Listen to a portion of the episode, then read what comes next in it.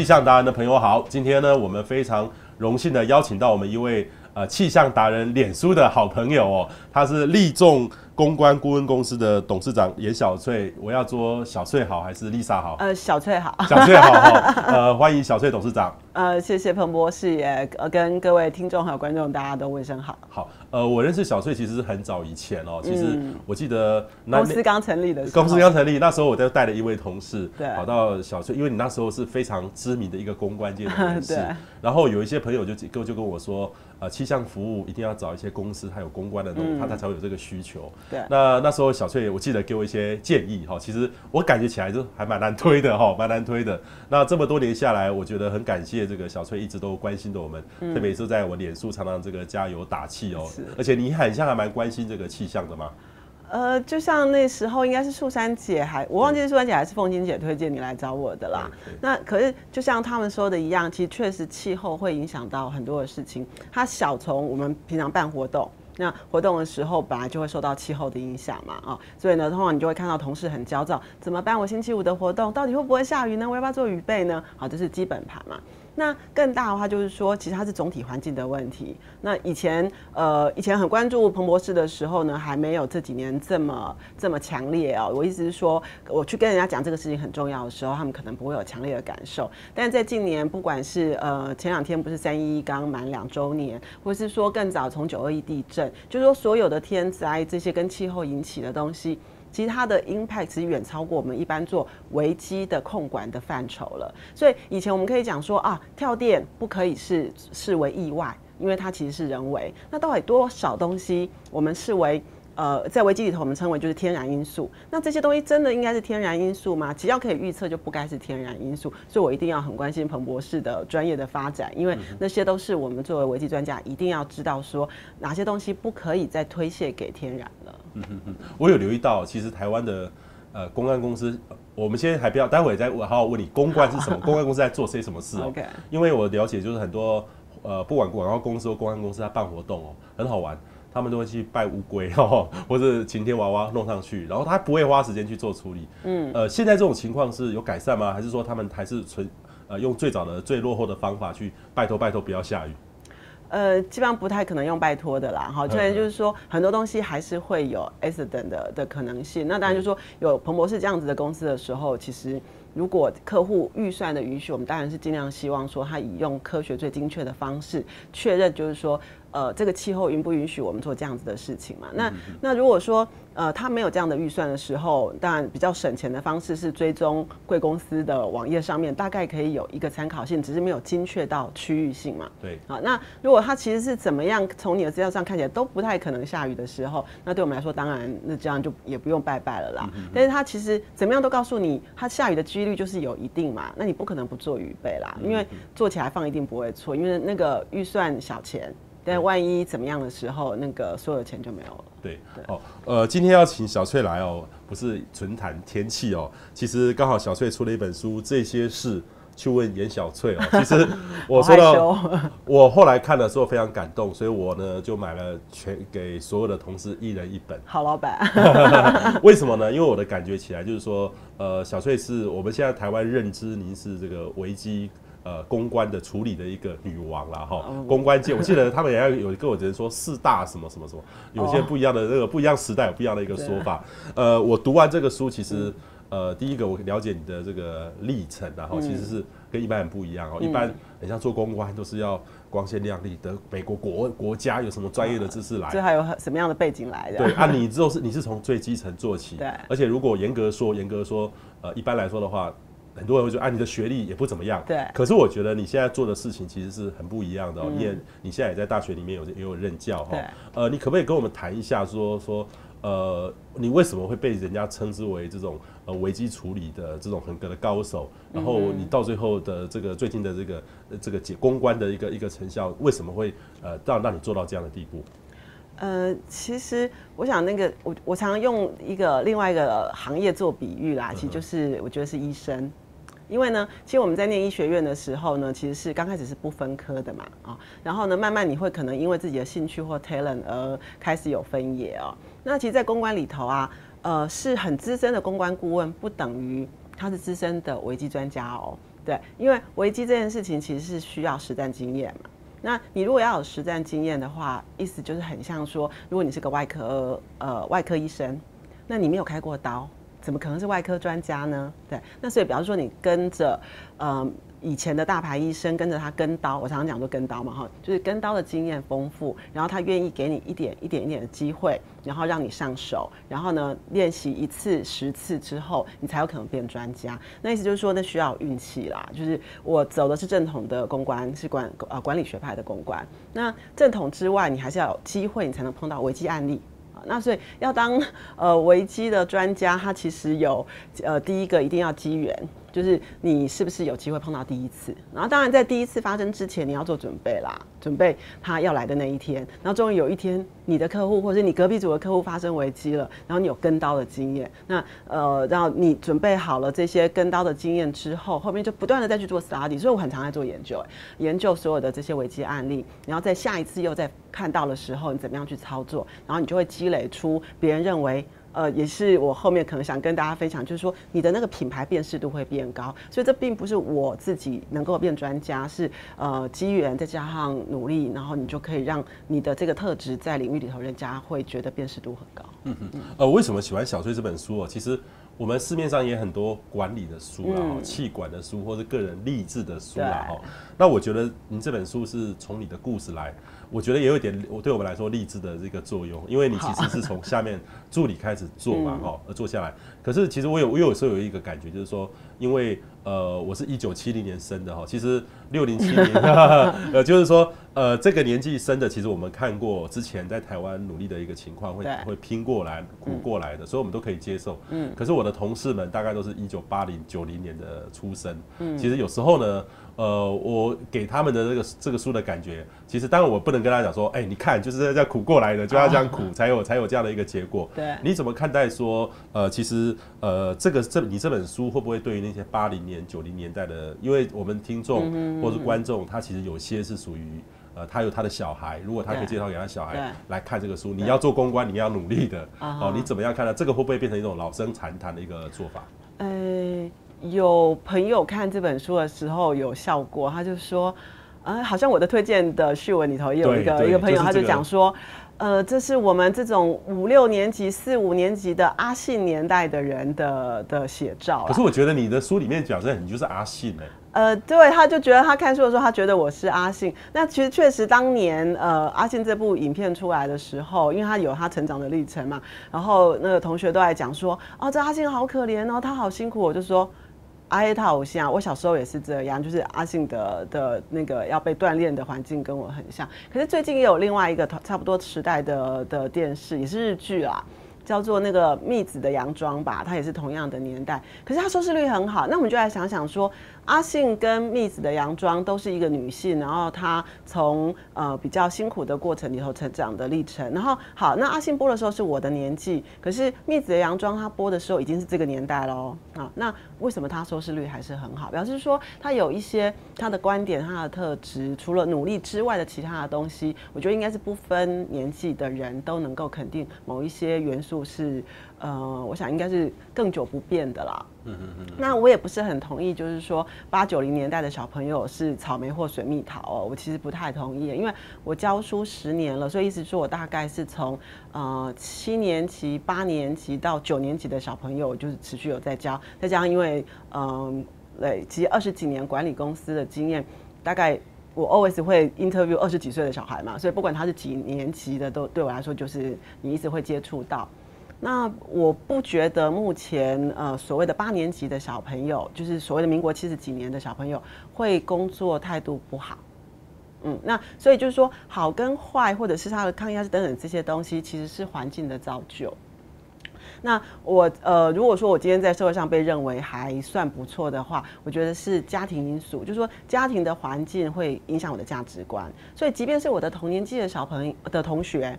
他们现在都已经快五十岁的人了，也很多还很幼稚啊。所以幼稚这件事情跟年纪无关，是跟他成长的历程里头，父母怎么样教他比较有关。所以我有很多呃，民国七十几年之后出生的小朋友，他们比民国六十几年的小朋友还要认真，然后还要惜福，然后还要会珍视，就是说他现在得到的这个机会是很难得的。那再加上因为今这几年环境不是很好，反而这些小朋友比较珍惜呃环境呃机会稀有的这件事情哎。嗯哼，所以这个是有改变的，不能够说我们用这种草莓族的这个心态来看八年级、九年级。就是呃，如果以统计学来说的话，就是人口统计学来说，某些 generation 它代表了某些有意义的的统计分析的效果，但是有些东西不尽然。那我还是觉得就是说，家庭的影响的比例会高过总体的部分啦。对，所以这个不能怪说大家不要那么的严格去看待这个年轻人哈。呃，我其实。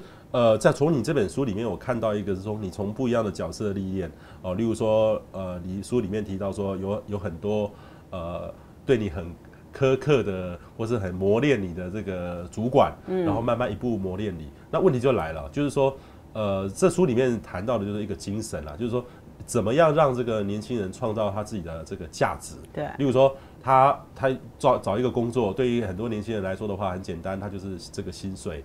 下一个换个要薪水，可是你呢是一在一家公司一直待待待 待，最后当到这家公司的最最大的这个情况。那问题很多人会，大多数年轻人会耐不住，他觉得看不到希望，然后他怎么样找到自我的价值也找不出来。嗯，你到底要怎么找呃，其实我并没有不换工作啦，只是说我运气不错，可能我在前一家公司，他也碰到了总体环境这个行业可以起来的机会点的时候，所以我在前一家公司虽然待二十三年，可是我其实一直在换工作，而且每次换工作的机会都是我自己帮忙创造的，所以某种程度上我一直在在换工作，我大概应该一两年就会换一次工作，哎，所以就是在一个集团里面做不一样事情的工作，呃，可是那些机会是我创造的，所以其实我一直在换工作。只是我运气比较好，是我可以在同一个公司里头，透过我的谋略而让我有一直创造新工作的机会而已。那意思就是说，如果我的运气不好。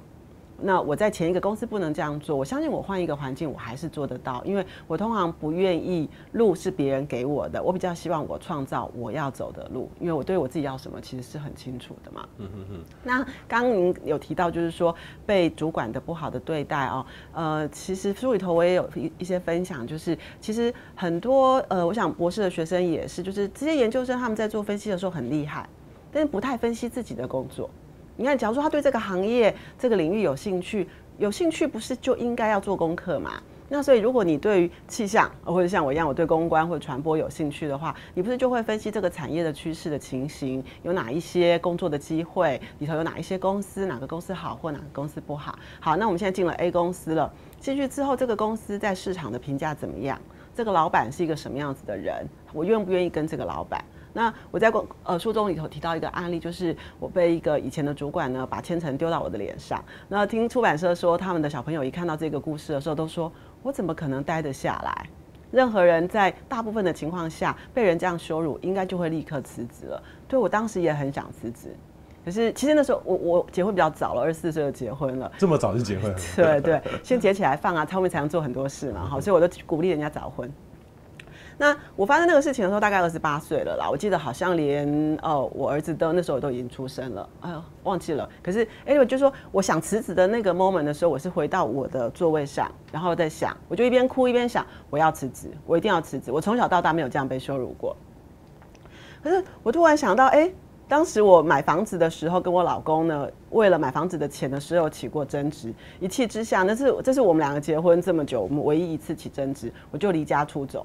我一离家出走之后，我立刻非常后悔，为什么是我出去啊？那我待会怎么回家？因为出去之后自己回来很没面子哎，而且那是我的家，为什么我要出去？嗯，然后所以那时候想要辞职的时候，呃，离家出走的那个画面就跑到我的那个脑海里头，然后我就想，不行，我不能，我不能辞职，因为我喜欢这个公司，然后我的老板也没有什么问题，是这个主管的问题，所以万一我辞职了的话。我就回不来了。可是这个公司超适合我的啊，那为什么是我走，为什么不是他走呢？而且我觉得我一定会做的比他久，所以我一定不能走，所以我要吞下来。对，那就是你对于你自己的理想很执着的时候，其实这些东西不会撼动你的啦。但所以就是说，有些忍耐是为什么能忍，不是很阿信的人，是有一些忍耐，你知道你为了什么而忍，然后你的路在哪里，所以那个对我来说都只是一种修炼而已。嗯哼，在这段过程中，是不是呃你的老板很鼓励你？给你机会，这是一个重点，因为你刚才讲多机会都是你创造来的，对，并不是说老板要你做什么做什么，你可能说就是说我常常讲就是举一反三啊，老板跟你讲一个，你可以二另外创造出两个，可是有些人呢，年轻人呢就举举一会反六或七，就他连一二三都做不到，就是跳到太跳痛，到最后呢，这个他的主管呃不是很信服他，他到到最后就空间越来越少，你是属于一种。呃，老板当然，老板愿意给你空间，让你去走二或三，嗯，因为大多数年轻人有时候老板给你一做到零点零点五就不错了。嗯，你是在一第一个是很懂得你的老板，呃，你很幸福的老板，你可以学到的东西，才会有这样待那么久的一个原因吗？呃，就是。碰碰到就是我们不可能这辈子不可能祈求，就是说你永远碰到好人啦。那可是不要碰到坏人就行了。OK OK 好。那因为我们都是人，那因为博士在事先给我的那个想要问我的问题里头有一题我觉得很有趣，就是问我说利己跟利他。对啊，那我常常我跟我所有的学生还有同事都说，人不自私呢就太奇怪了。所以呢，一定是以自私为前提。好，那你自私，我也自私。所以如果我只跟你销售我自己想要的东西的时候，通常不太容易成功。所以所谓举一反三的这件事情呢，呃，不能是反我自己的三，是反你的三。好，那所以我今天想要换工作的时候，我刚刚讲我在公司里头常常换工作嘛。那我每次要换工作，是不是要争取？那争取的时候是要技巧的，就是我今天一定是想做一些转换。那我要转换，其实是我有我的私目的。好，在我这个私目的的前提下，我要考虑到你是老板的话，那你为什么要支持我？所以呢，我要转换我的概念，我要找出老板的思维。是，我要我要创造一个你觉得天哪，怎么会有这么好的事情？这个小孩怎么这么厉害？想要帮我赚更多的钱，或是帮我的公司开创什么事情？所以我是带了一个帮公司赚钱，为了公司更好的一套 proposal 去给他。只是刚好这个 proposal 是我当执行者而已嘛，所以执行者的这个角色是我争取来的。好，可是这个计划本身是对公司好的，那夹带的是对我好，但是主题是对他好的，这样我才能谈判得到啊。各位。呃，听众朋友，我们现在访问的是呃台湾非常有名的这个公关的这个女王哦，这个颜小翠，她现在呃刚出了一本新书，叫做呃这些事去问颜小翠。其实这个这本书呢，我特别看到你里面描述是很多人会 MSN 问你哈，其实我发现你也是一个重度的电脑的使用者。有彭博士应该发现我 always online。你是用手机吗？还是用这个电脑？电脑，我大部分都在电脑前面。都在电脑前面哈。对。呃，其实你书里面呢，我看到一个很有感觉的，就是说。你提到避免在四十五岁之前参加同学会，对，四十五岁，哈，四十五岁，你其实是引用是有科学根据的。呃，哦、其实这是出自一本书啦，而且最近它又成为畅销书了。然后那个，可是我觉得有时候我看到一些年轻人，他的呃，有时候会有一种习惯，就是跟同才在一起，对，就是说，呃，你会发现，同事跟同学，例如说，像像我我的我的形态是说，我一天到晚都会认识朋友，我的名片，我的我们的。我的同事会帮我一直一直一直印印，一个月都要印印一个。我说你下次给我发一大堆好了哈，因为很像一直在发名片，一直在认识新的朋友。对。那有有时候朋友久的朋友会过去，可是有新的朋友来。嗯。那可是我就有时候问问我们的年轻的同事，嗯、啊，你这礼拜要干嘛？我跟同学聚餐。对。他的生活圈大概就是他的同学，或者是他的小学同学、国中同学、大学同学，就这样一个一个一个层次。是。你怎么样？你为什么有这样一个想法？要四十五岁？呃，其实。我我是蛮推荐那本书啦。其实我今天好像应该推销我的书，不过我真的非常推荐那本书，它叫做《哈佛的最后一堂课》，它是天下杂志出的一本书。那这是呃，在其中一个 chapter 是一位教授他给他的哈佛的 MBA 的毕毕业生谈到的。那那时候他讲四十五岁的时候，我也想很久了。不过，其实他其实只是一个意思，就是说，在你所有的事业发展差不多定型之前，你尽量不要去参加你的同学会。那对于哈佛来说会更冲击。因为大家都知道说，像他们这样子的高级 NBA 的话，一定很常聚会，想要增加自己的网络。那像其实最近有一本书卖得很好，叫《你如何衡量你的人生》。其实这个博士也是在谈相同的概念哦。那他都在谈什么概念？就是其实我们都会有梦想，好，然后我们也会有自己的兴趣跟理想。当你念完你的大学，或者是你的硕士，或者是博士毕业的时候，你一定会朝你自己想做的那条路去走。那当你往前走的时候呢，会有很多你其他身边的朋友，也许是同学或者是呃同期啊。那他们有的人可能是开快车，有的人是做 B 超小路啊，甚至是可能那个他有直升机可以坐，所以他就飞到前面去了。那这就很像龟兔赛跑哦，就是他这样子就真的到终点了嘛。可是因为这些人其实会干扰你，你就会一直开始想说，我真的要走我的路线吗？那他们现在都赚这么多钱呢，那那个我是不是应该快点赚的跟他一样多钱？他能够赚那么多钱，不代表是一种成功。所以，其实人生的成功的界定会在你二十五、三十五、四十五岁不同的时间点的时候，它会有不同的价值衡量。然后，你身边的人是不同的方式在衡量你是不是一个成功的人。其实，我以前。我我的爸爸妈妈的的这些朋友或者老师们也不会觉得我成功啊，所以就是说你的成功可需要一点时间啊。可是如果你一直在换工作，一直在换路，一直去羡慕那一些抄小路或者是有不同的原因的人的时候，你就一直不在同一条路上走，好，那所以你一直在换跑道的情况下，你可能就走不到终点了。那所以属于你自己的那个过程跟终点其实是美好的，可是如果你一直在分心去看别人的话，那其实你就跑不到那个位置。再加上其实中国人很奇怪，就是说，呃，好像跟同事或者同学出去的时候，大部分都是在讲两种情况，不是在抱怨自己的工作。就是在炫耀自己的工作，所以其实都隐藏了某些讯息。就是他其实并不是一个学习团体。就是当他离开了学校之后呢，在同学会的时候，就是只有两种情况嘛。那通常状况不好的人就不参加，所以通常不太可能去抱怨。所以同学会大部分会去参加的人，都是现在状况好的人，他是去 show off 的。可是他去 show off 的时候，maybe 他运气好，可是也许他很努力哦。可是他并不讲他是如何努力达成的。这就是我觉得亚洲人很奇怪的地方。你明明很努力才做到那个地方，可你不分享你的努力的方法，你只是你只直接讲结果，让人家认为你很厉害。那所以是不是有一些人就不太想去了？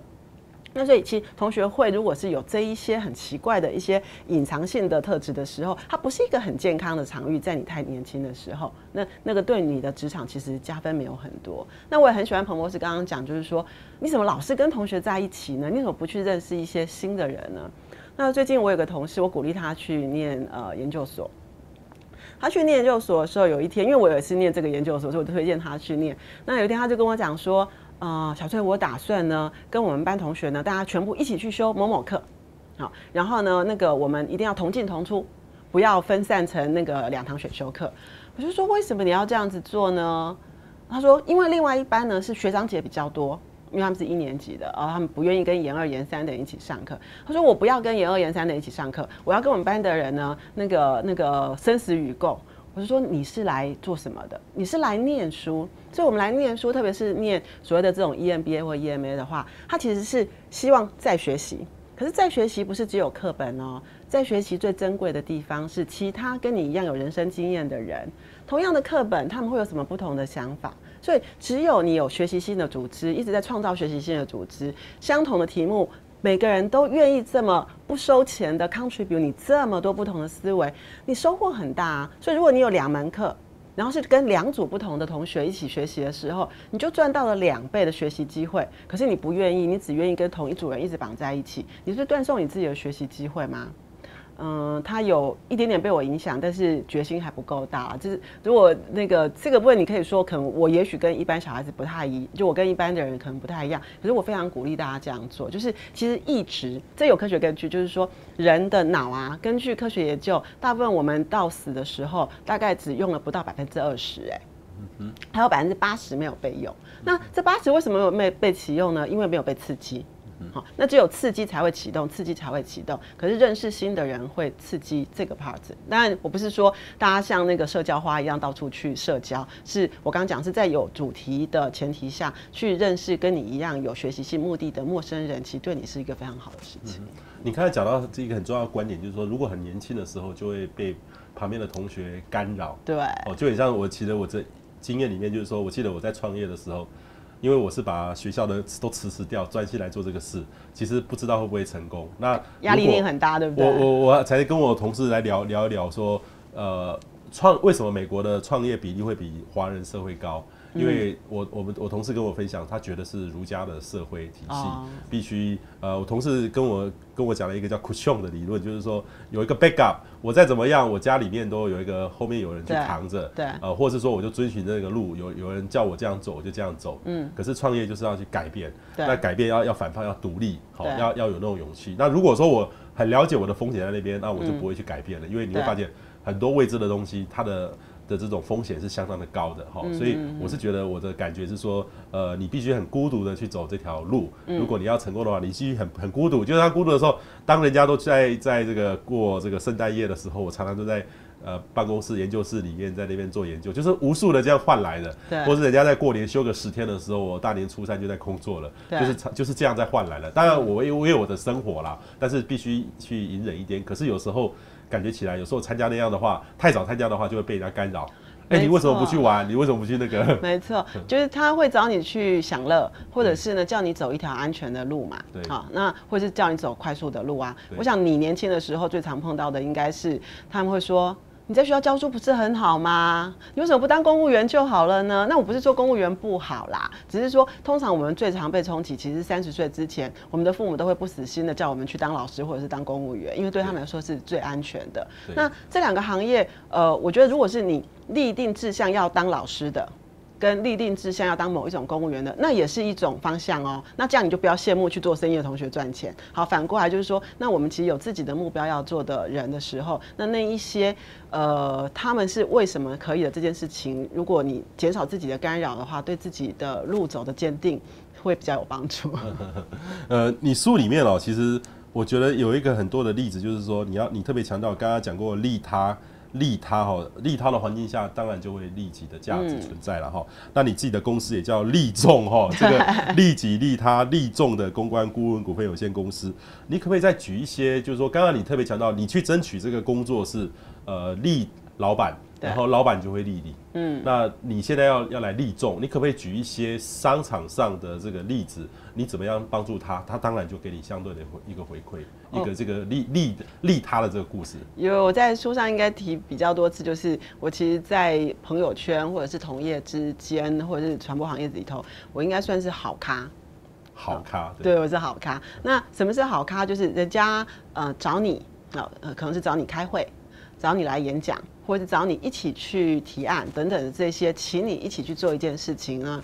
那你通常会告诉他有空还是没空，或者是愿意还是不愿意嘛？所以第一个就是有没有空，第二个是愿不愿意。那如果是在我们的行业里头，可能以前常会有广告公司，然后呃想要找我们一起去提案啊，那一起去提案的这件事情，其实不是他有案子下来了，是他现在要去 pitch 一个案子，不代表他会赢哦，所以他找你一起去。那意思就是说你的生意还没有上门。他只是找你一起去赌一个可能的的一个局而已啊，那你要不要要不要有空？要不要参加？因为不保证有钱啊。那我通常呢，在呃业内大家都知道，通常我都一定会说好，除非那是一个我很坚持不肯承接的业务，好，那不然我一定都会说好。我不只是说好而已，我还会积极的 involve 到他这个案子里头，我还能够 contribute 更多，不是只看我自己做的这一块。所以我必须视同我就是他的团队的一份子，然后我也是视同我是那个业主的的 staff 去想，我还可以让这个案子怎么样更好啊？那所以你如果是这样的态度去对别人的时候，那别人就会感觉得到。我觉得其实人跟人之间的感觉很敏感的。那你是不当做那是我的事情，所以我也常跟我的学生分享，就是其实你我他这三个字很敏感。我的客户常常会问我说：“小周，你刚刚讲的我们指的是？”是我的公司还是我跟你啊？因为你你用我们呢、欸，我就说我是你的 agency 啊，所以我们就是一起的啊，所以不是就是我们吗？那通常你这样回答他的时候，他都很开心。可是这就是我的心态，就是我们今天有人在一起做一件事情，就是我们嘛。好，那所以你如果你是先从怎么样成就他的角度去想，你这样做的时候，你怎么可能会分不到最后该你的呢？好，那除了短的你会拿到之外。就长的来说，别人很愿意找你合作，有任何的机会的时候就会找你。那我要分享一个我的故事里头有提到，我曾经陪一个广告公司一起去比国泰金控的案子。那案子其实并没有拿到，但是我花了很大的力气陪同，甚至他们其实让我那一天 present 的时候扮演一个很重要的角色。那那个公司的总经理呢，其实我们平常他其实也有点点害羞，跟呃不是不是传播行业都很很活泼。那所以他们平常这家这个公司的总经理没有那么常跟我有这些什么三节问候啊什么什么的。但是我最近因为自己创业，然后圣诞节前的时候呢，我接到了他的卡片，他亲自写的，不跟公司一起写，是他自己写来的。那我觉得怪怪的，因为他以前不会自己写卡片给我，所以我就去问他的 staff 说，呃，哎，你们张总寄了一张卡片给我，他说真的吗？因为我们公司都是统一寄的，很少有单独寄的。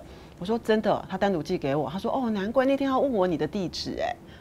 然后呢，我就觉得这个应该是他在释放一个他其实有注意到我创业这件事情的关怀，所以我就也专程到他们公司去拜访他。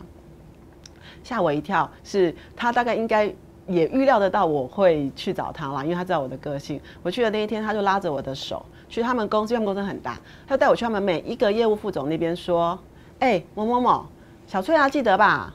人家现在自己创业哦，要多照顾他哦。”其实我们两个没有深交，哎，只不过就有一两次很好的一个合作的经验。然后在我创业的时候，他这样子对对我，对，那这我想这是这就是可以告诉大家，就是说，其实利他跟利己，它其实是长短来说，其实是换得到呃你你的福报吧。我觉得这是一个很很很不错的一个最近的一个经验。哇，这个可以从一个公关人的的呃口中讲福报这个事，就是利利他之后，就可能得到一个。呃，未来就我我记得你书里面就是类似存款机，对多多多存款，要多存钱，什么时候多存一点，多多存一点钱在里面。对，不知道什么时候会用到。你刚才提到说你是一个好咖哈，嗯、什么事情都要找你，嗯，那你也不会大多数不会去拒绝。嗯、可是呢，你的身份里面，呃，你看你书里面你也在教书，然后其实你们在你们那个集团里面有很多家公司都是你在 lead 的哈。然后现在来说的话，呃，你创业了，可是你也在好几个东西还在还当。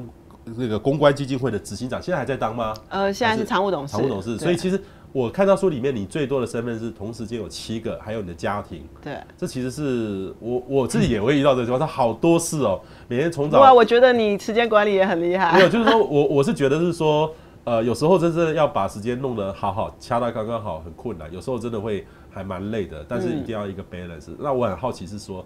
您您是怎么做到这个时间管理的？而且每件事情你不能说啊都摆烂，嗯、这个一下子就 skip 掉，嗯、让人家觉得你很没有诚意。而且公关人出来就跟我们一般人是不一样的，你你是很有效率的，嗯，而且是非常像豆腐一样切得很干净的，嗯，呃，其实我我很担心 MSN 没有了，不过幸亏我已经养成新的方法了哦。以前那个在教学生怎么样呃做，您刚形容哈，您刚的形容呢，就就电脑术语来说呢，叫做多工。多工对不对？就是呃那时候因为 Windows 九五它上市的时候是我负责的嘛，所以那时候就有学这个 term，就是说可以同时多视窗，同时多工，然后很多个 project 正在进行，只是轮流 always 只有一个视窗开出来。嗯、那 MSN 是不是很像以前我们可能会 MSN 上面正在跟老公，然后正在跟儿子，然后正在跟学生，正在跟同事都在开视窗在在对话嘛？那呃，当然就是说 MSN 是训练一个反应而已啦哈。可是我要讲就是说，那时间管理我是怎么样做？呃，我的朋友都说我有计划控，意思是说我大部分时间都在做计划。嗯，那做计划就是我要安排嘛。呃，不是不知道你相不相信那个，其实我要哪一天订婚，哪一天结婚，哪一天做人，然后哪一天人生出来，然后要生男生生女生，我都有排 schedule。你的你的家庭，你的小孩都有排 schedule。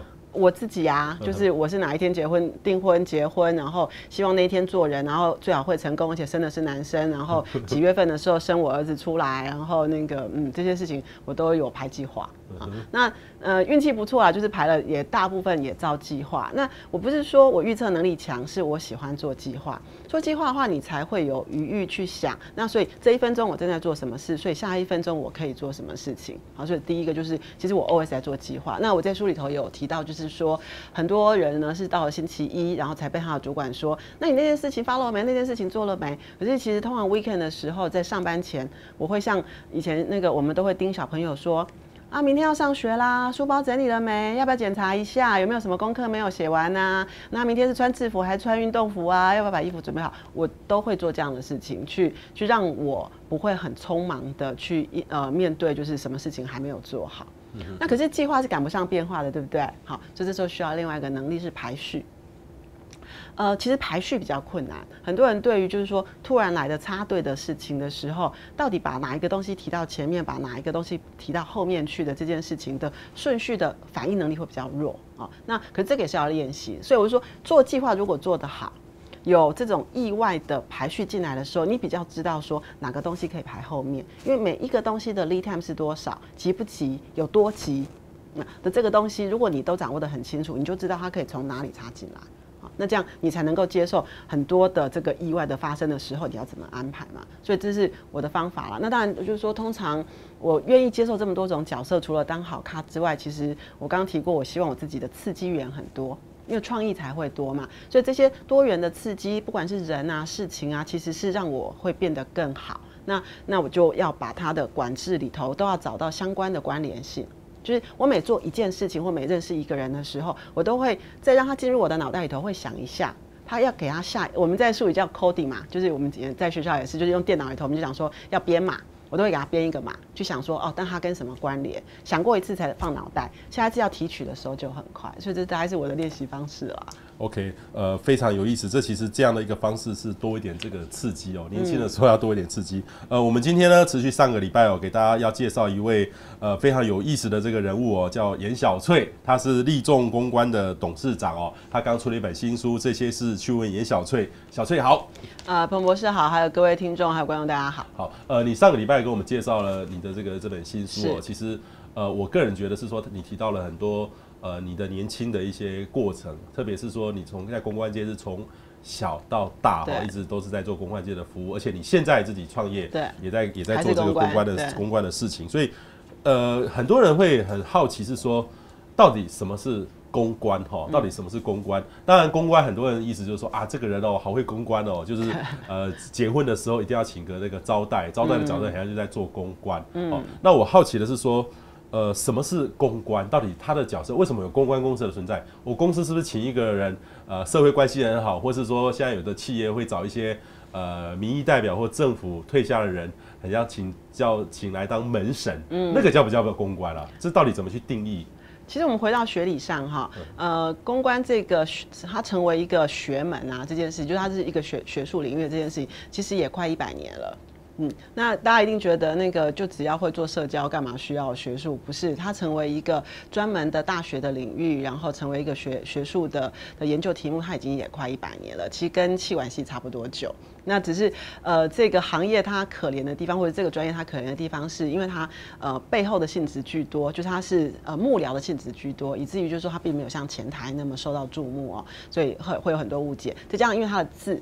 就是他在呃，他在英文字的时候没有误解，他在中文字的时候呢，在所有的华文市场呢，他都被误解，因为那个“公关”这个字在以前就被认为是社交的用语啊，以至于就我们一直没有办法替自己的身份跟自己的专业做证明啊，这是很可怜的地方。可是因为讲回来，就是说，呃，公关它成为一个学门，虽然有一百年哦，可是它它的呃可怜并不有只有在社会上，它在学术界也很可怜，就是它其实是跨了呃传播学院。跟管理学院两种大的特质啊，那他在管理学院里头，是因为大部分他其实是为组织去跟他的所有的利益关系人啊去管制，就是说这些利益关系人跟他之间的状态是不是很好呢？他们沟通有没有问题呢？彼此的态度有没有负面呢？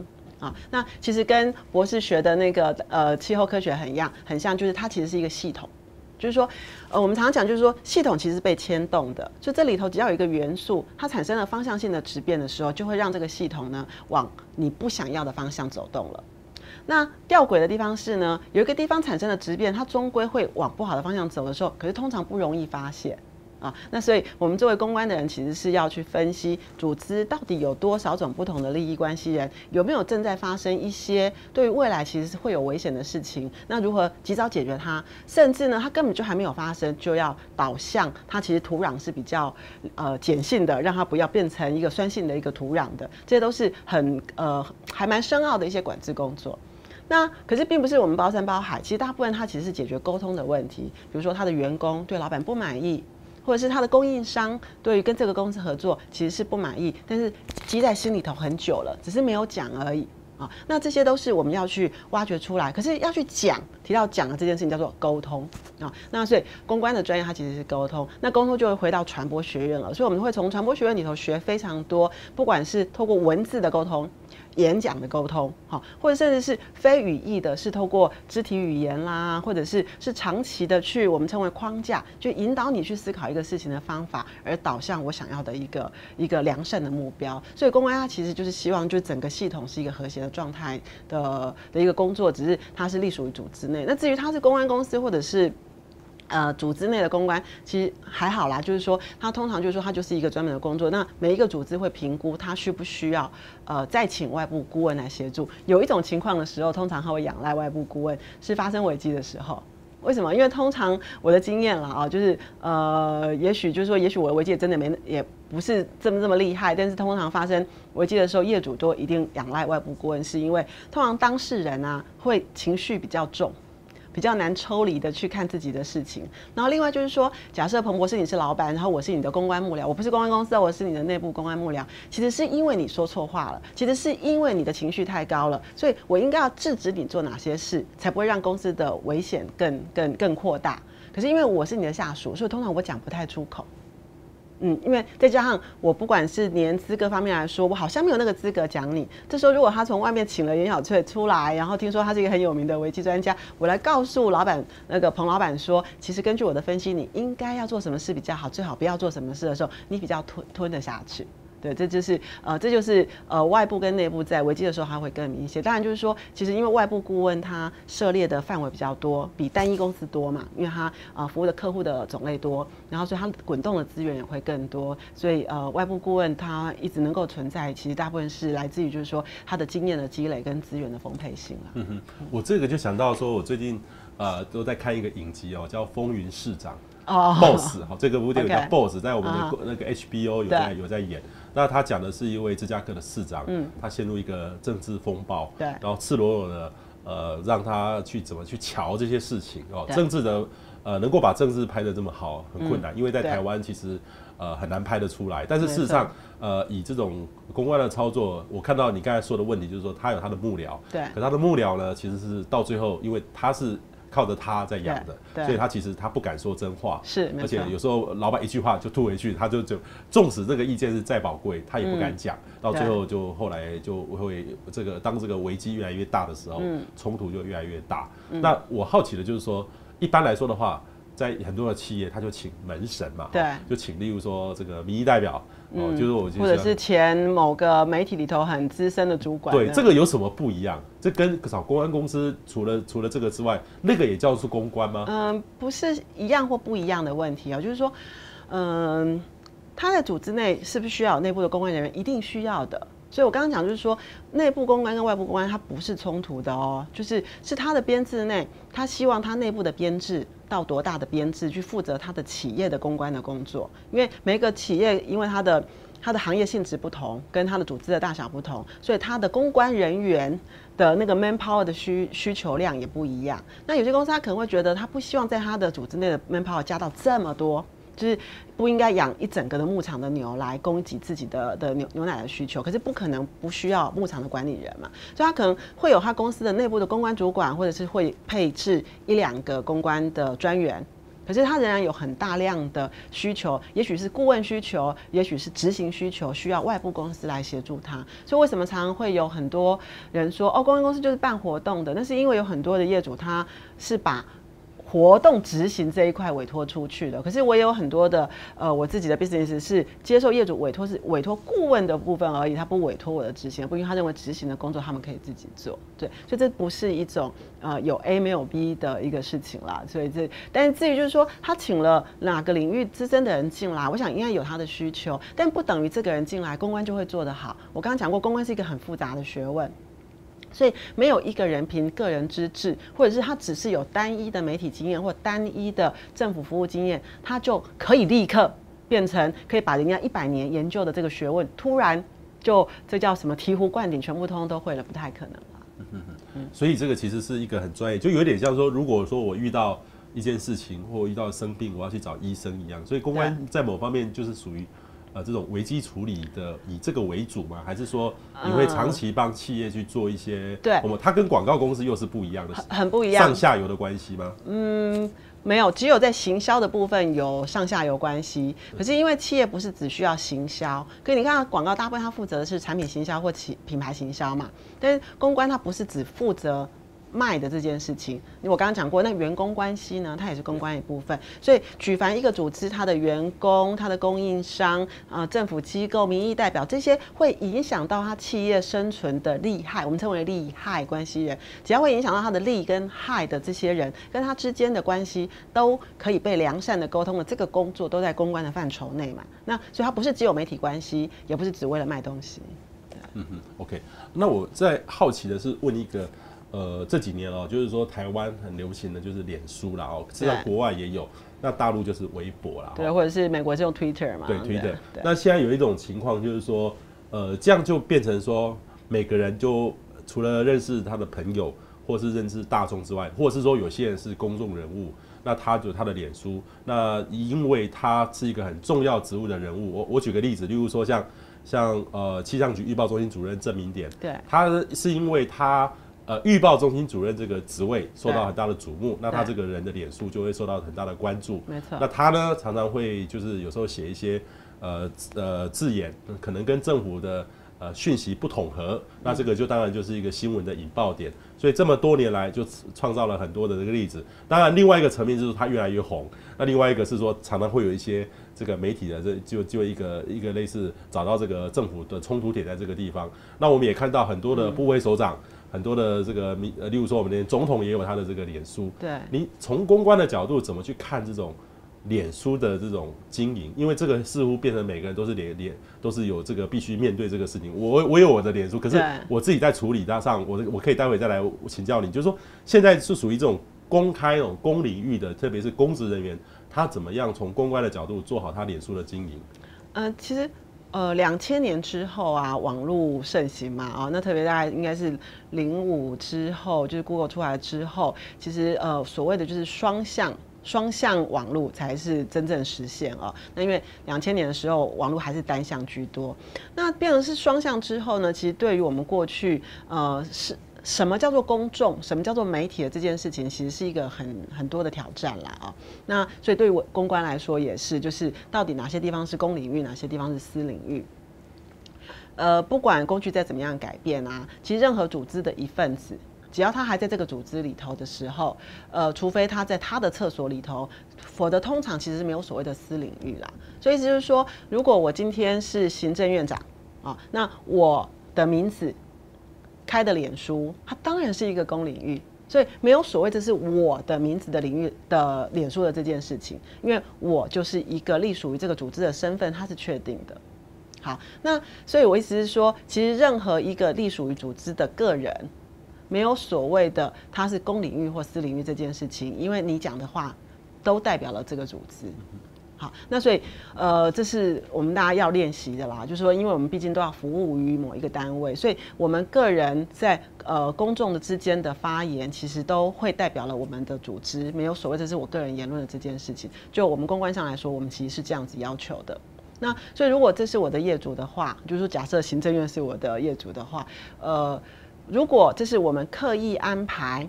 某些首长或者某些主管有他的名字的脸书的话，那事实上那也是一种讯息传递的其中一个渠道而已，而不是真的是他个人的私领域，就是很不相同的。可是对很多政府来说的话，他觉得就多一个管道是，然后就变成说他一个人去回应。例如说，我们看到郑主任，他其实还蛮可怜的啦，说他认真也认真，因为他常常在。呃、上面回应回应回应文章，大家解决问题，这是好事情。对。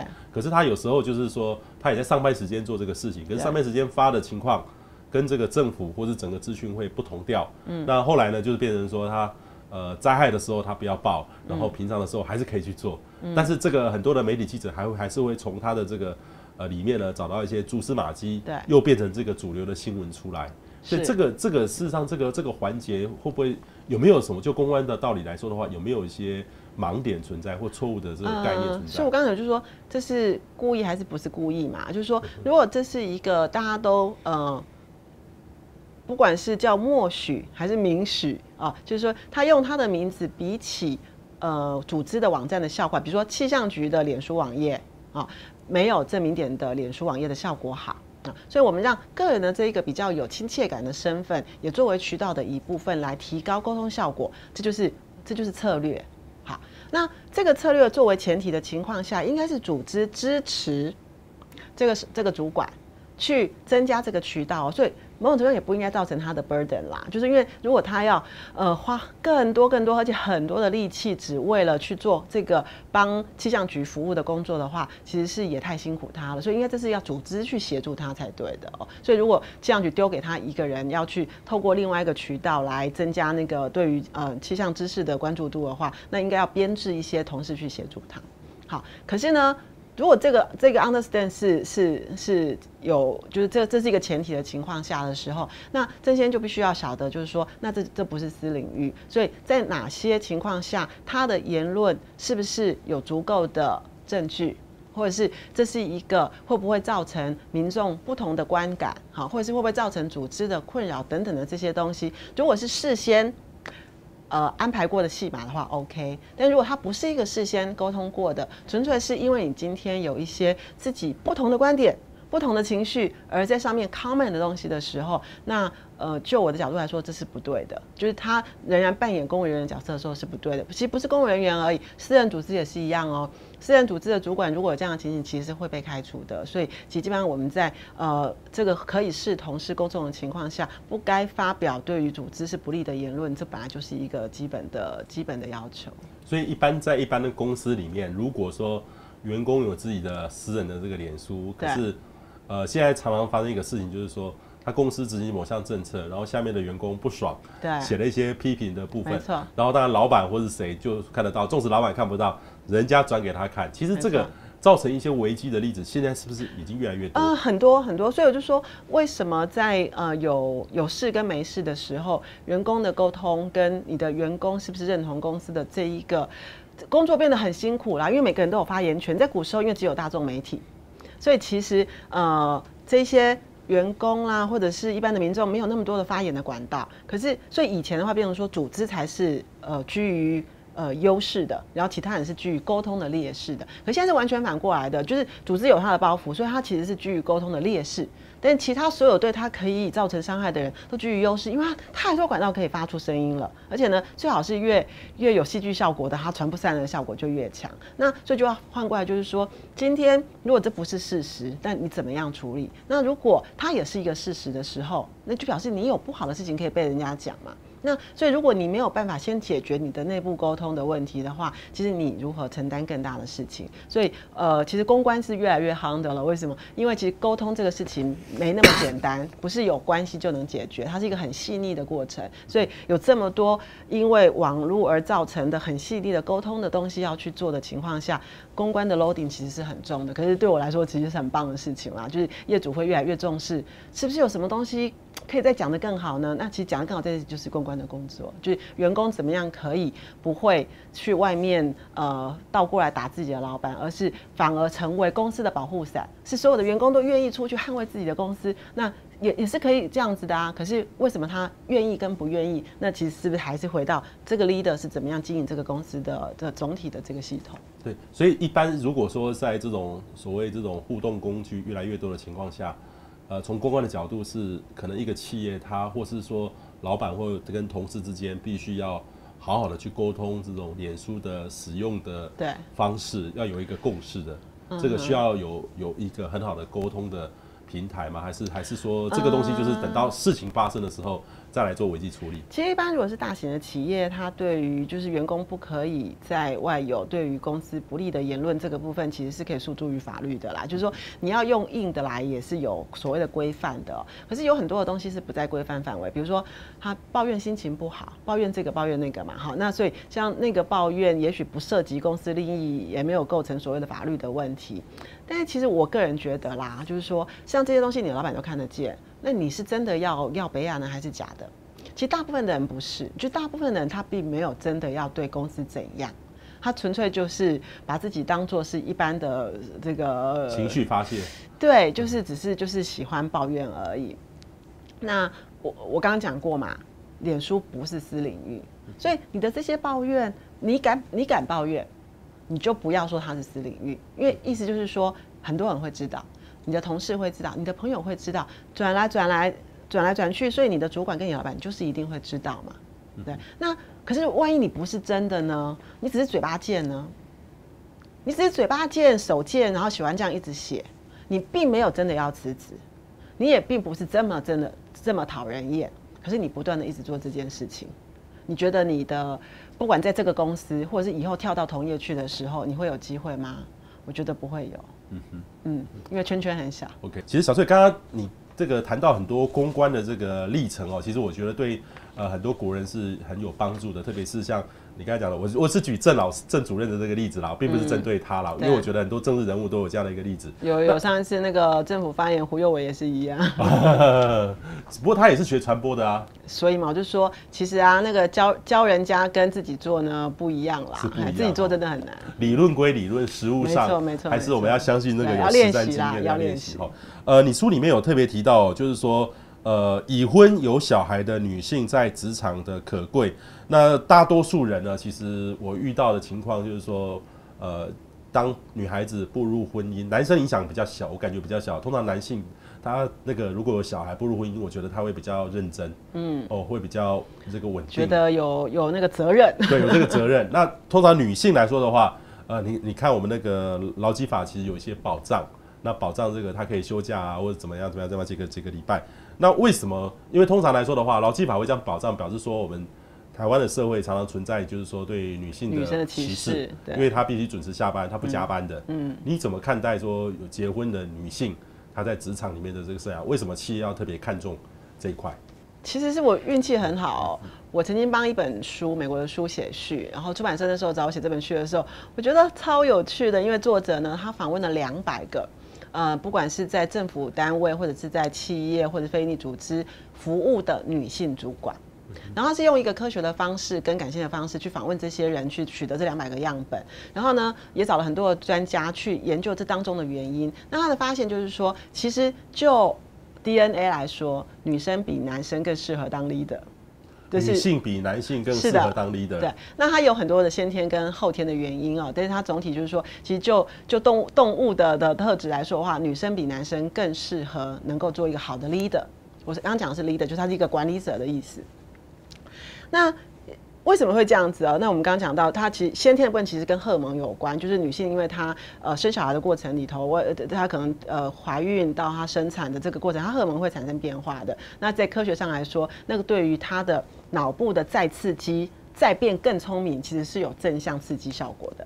但不是每个人都会有机会用它的原因，是因为大部分女性呢，特别是在东方呢，会自我约束。认为女生应该回家，女生应该要找一个钱多事少、离家近的工作，或者最好不要工作，最好每个人通都是嫁百万、呃千万，现在要亿万，然后亿万的的金龟婿，然后让自己在家养小孩就好了。所以她其实是放弃掉她有的那个 potential。但是在动物的的的本质上面，就是说，其实呃除了荷尔蒙的原因之外啊，妈妈很厉害的。我记得吴念真导演他有拍过一个影片，是讲女性厉害的地方，就是妈妈她可以同时又要。顾工作上面的生意，因为像我妈妈也是，又要顾生意，又要顾小孩，又要顾婆婆，又要顾公公，还要顾老公，她可以同时做这么多事哎！你告诉我哪个男生？但你可以了哈。但是很奇怪的是，妈妈当她担任妈妈的这个工作的时候，你去回想，他们就是有办法同时做五件事情以上，然后他的顺序就是可以处理得很好，而且都不会有差错。那这个能力其实大部分来说男生没有，是女生才有，是他的动物的特质训练他的这个母性的特质，以及他的这个角色特质的时候，训练他这样做，训练他做表示他做得到。我相信男生也可以，可是女生因为会被迫要这样的时候，他其实练习出他可以有这样的能力。好，可是毕竟我不会天天在生小孩，孩子不会天天这么小，公婆不会天天天天是这个状态的时候，这个能力他被训练出来，他其实可以用在职场上的。那回来就是说，呃，因为我的我的领域的关系，女生比较多。我刚刚问彭博士说，你们公司男生跟女生的比例，像我一直以来我的工职场里头大概就是八二比，就是女生八，然后男生二。那呃，所以我们发现就是女生她有一个很好的地方，是因为她要扮演这么多的角色，她会更知道什么叫做时间管理。因为很多传播工作它是责任制的，责任制的话，意思是我要早下班去接小孩去打预防针，不代表我下班之后的工作不用做。哎，那我下班之后还是得做的时候，以及我下班之后如果不能做这么多的时候，我是不是得要分配？那所以你白天你要找我去喝个咖啡，要找我打屁聊天，我可能会拒绝，会尽量跟你说不行，我现在要先把手上的事情忙完。好，那因为我有小孩，所以我不可能跟你说，哎呀，启明，那个待会我们十二点来去新据点，我们去唱卡拉 OK。那我们待会十点来开个动脑会议，十二点去唱歌刚刚好。我很讨厌我的同事排会排在六点以后，五点就要准备下班了，为什么排六点以后的会？为什么人家要跟你开六点以后的会？可你会发现，大部分职业妇女她是不太愿意。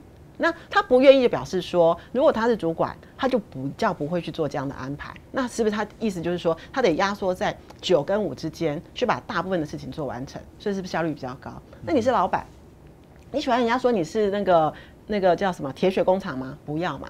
所以你的员工都在加班，就是铁血嘛。哦，可是如果你的员工不加班，就可以把事情做得很好。然后当一个幸福公司，你是老板，你为什么不要呢？嗯哼。可是有些人会一个疑问，就是说，女性步入婚姻家庭之后，她的事业心会减低。对，会这样吗？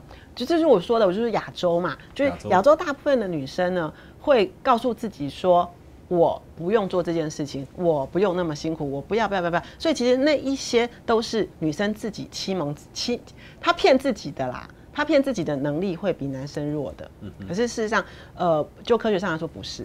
嗯哼，对，那确实东方女性比较会呃放弃自己的专业，然后回回家去了。嗯哼，其实我非常赞同小翠的观点啊，因为我从呃年底的时候，去年年底的时候去参加这个卡达气候变迁会议，其实里面呢有一场我参加了某一场，他讲掉的就是说气候变迁这种全球暖化的最大的议题哦，未来就靠女性。为什么？这我也很好奇。呃，它里面所持的观点是，呃，第一个是说，呃，农业会受到很大的冲击。对。很多的农业其实女性要做在家里面做主，负担很大的一个成分。对。就是在整个全世界的这个农业，嗯，或是女性的思维，嗯，顾家的思维，对，女性是比较照顾地球的。这种侵略性，对，面对这种经济的发展，不会那么的积极，不会用一些很危险的事情来做。嗯，他觉得女性在气候变迁、全球暖化这种议题上面，应该要扮演更大更大的角色。母母性的性格啦，对，母性的性格是母性啦，对，就是母地母性跟土地的这个特质啊。所以，所以这个其实是一个，也是一个很重要的观点，就是说，大家不要不应该说用那么传统的概念去看女性。那女性如果在职场上，也不应该，是不是应应该说不应该放弃，还是说？而是说，还是可以去积积极争取自己的角色。对，就是呃，就是我刚刚其实是给女孩子一些鼓励，就是说，其实女性在职场其实是可以很棒。其实以我身边的这些属于三高，就是身高高、薪水高、学历也高的女孩子来说，大部分她不会认为自己能力有问题啦。嗯，所以某种程度她在职场上是让给男生的啊。那让给男生，为什么让出？就是人都好逸恶劳嘛，就觉得说，其实我也可以回家轻松啦。所以大部分他们其实是，其实我觉得这样对男生很不公平。为什么只有女生可以回家？为什么不是男生回家呢？啊，所以其实这这反过来就是说，他其实也是男生的另外一种负担，跟社会给他的包袱嘛。那所以我觉得，其实如果本质上其实两性是一样的时候，我会鼓励女孩子尽量不要认为她应该回家。还有另外一个，其实是我是鼓励女生早婚啦。就是很多女孩子她其实是很 aggressive，她觉得自己的能力其实是可以在社会上有所贡献的。好，那嗯跟我一样。那可是呢，呃，就会有对于什么时候结婚啊，要不要结婚什么这些议题的的困扰。我觉得大部分人应该是还是有家庭的的这一个追求的哦。那我就会鼓励早婚。嗯，那像我自己二十四岁就结婚了啊，那你说是刻意的吗？没有到那么刻意啦，但是这我觉得是运气。但我记得我二十三岁的时候，我的一个男性的主管，那时候我还是一个小小助理啊。那我的二十呃，我的那时候的副总告诉我说，好像以后你在公司发展的时候啊，你的竞争者呢不是不是某某某，也不是某某某。我就说当然是他们啊，因为我们现在是同一辈嘛。他说不是，其实是某某某。我说怎么可能是那个阿桑？就这样有点恶毒啊，因为当时年纪小，就会觉得嘴巴很贱。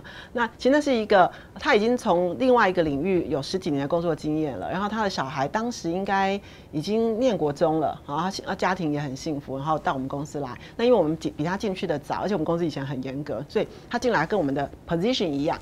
好，可是他年纪比我们大很多，所以有时候我们还比较排挤他哦。我主管说你的竞争者是他，因为呢，他婚也结了，孩子也生了，而且非常的上轨道，现在都在念敦化国中了啊，所以呢，他可以全力以赴的跟你们拼。而且你看，你们家那个旁边的那个 Jasmine 呢，昨天呢哭那个哭的，今天眼睛肿，不能去开会，好失恋了，好，然后另外一个呢，也在那边那个哭的眼睛肿，因为讨论要不要结婚啊。然后你呢是快结了，但是呢你又这边跟我讨论说到底要生几个小孩子的问题，所以你们这些问题都还没有解决啊啊。那所以呢，人家已经耗着你想跟你打仗。哎，那个对我有一些刺激。那我后来就是二十四岁就结婚，二十七岁就生小孩，就等于是说我把比较一些会干扰我的情绪的事情，前面都尽量先完成。后面呢，老娘就跟你拼啦！我就是全力能够把这些事情，但也是要兼顾啦。好，可是兼顾之余，至少就是说情绪干扰类的东西，其实它被排除很多。嗯嗯嗯嗯。但另外一个是，看我现在，呃，我今年四十七嘛，然后我儿子今年要念大学。哇，好，好幸福哦！不是很好吗？就是那个，我跟我老公现在开始进入到第二蜜月期啊，我们每天都出去游山玩水，因为儿子不想跟我们出去玩啦，不是很开心吗？嗯，早婚还是有用的，可是现在的趋势似乎是越来越晚婚。就早一点结婚生小孩是好的啦，除非你不想结也不想生嘛。好，我们非常这个今天有荣幸哦，请到这个颜小翠，她是呃立众公关顾问股份有限公司的董事长。那他其实今天呃这两集的节目呢，他分别给我告诉我们这本书的一些精彩的内容。另外呢，很重要的是了解公关是什么样的的事情哦，特别是呃这种在网络的时代，每个人呢都必须要了解公关了哈。那也特别呃欢迎各位听众朋友可以来看看小翠的这本书。这些事去问颜小翠，因为这些事呢，原来大家都要要有他的 MSN 才能去问的。现在呢，在这本书里面都有了哈。我们今天非常谢谢呃小翠接受访问，谢谢。呃，谢谢彭博士，也谢谢大家，希望你们会喜欢书里头谈到的故事。